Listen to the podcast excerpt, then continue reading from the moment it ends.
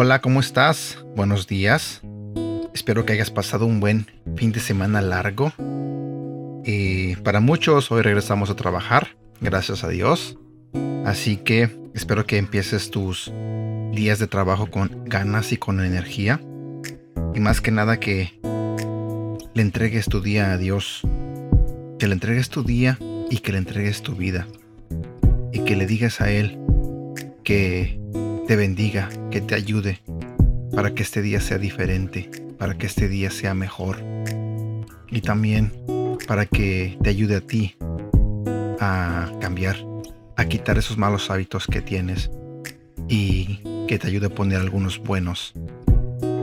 Así que hoy compartiré contigo un devocional que se titula Mucha mies, pocos obreros. Voy a leerte dos versículos. El primero se encuentra en el libro de Lucas, capítulo 10, versículo 2. Y les decía, la mies a la verdad es mucha, mas los obreros pocos. Por tanto, rogad al Señor de las mies que envíe obreros a sus mies. El otro versículo se encuentra en el libro de Mateo, capítulo 9, versículo 35 al 38. Recorría Jesús todas las ciudades y aldeas, enseñando en las sinagogas de ellos, y predicando el Evangelio del reino, y sanando toda enfermedad y toda dolencia en el pueblo. Y al ver las multitudes, tuvo compasión de ellas, porque estaban desamparadas y dispersas como ovejas que no tienen pastor. Entonces dijo a sus discípulos, A la verdad la mies es mucha, mas los obreros pocos. Rogad, pues, al Señor de las mies, que envíe obreros a su mies. Cuando Jesús se refirió a la mies, no hablaba literalmente del tiempo de siega, donde abundan los frutos que han de ser recogidos porque están maduros y no se echen a perder.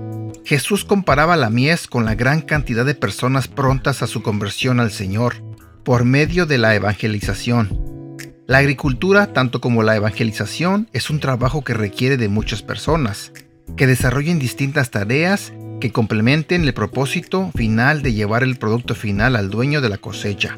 El versículo en 1 Corintios capítulo 3 versículo 6 dice, Yo planté, Apolos regó, pero el crecimiento lo ha dado Dios. Es un ejemplo de que no importando tu trabajo en el proceso, ya sea que prediques o instruyas la palabra de Dios, al final, quien complementa el trabajo y el producto final es Dios. El trabajo de la evangelización es conocido como la Gran Comisión. ¿Qué nos dice esto?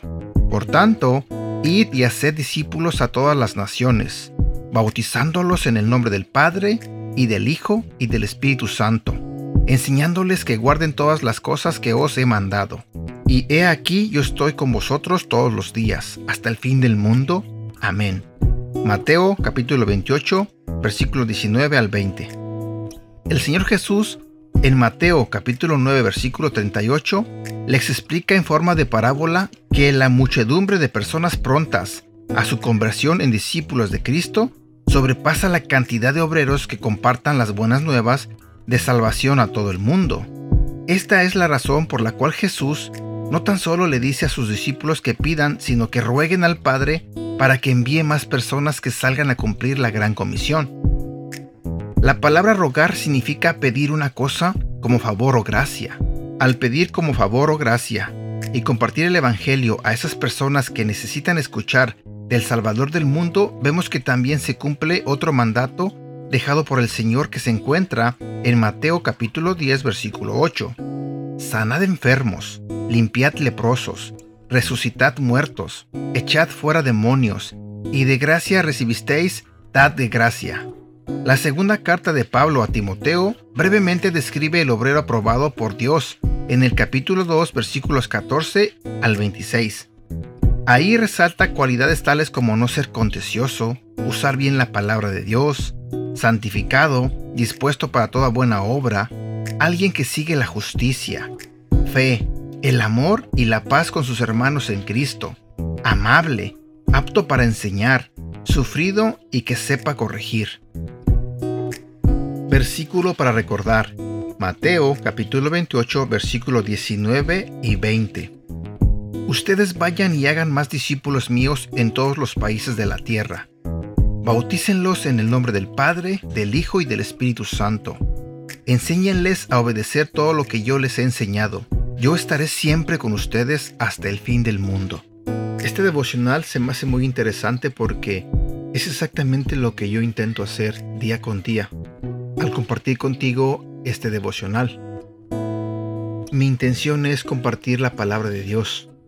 Y así como yo escucho y aprendo, también quiero que tú escuches y aprendas. Y al mismo tiempo que compartas lo que aprendiste.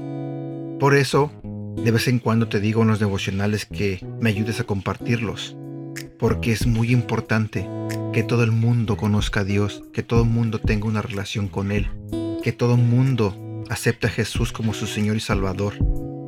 Por eso necesitamos más obreros, en este caso tú, yo y las personas que quieran unirse a nosotros para compartir de la palabra de Dios.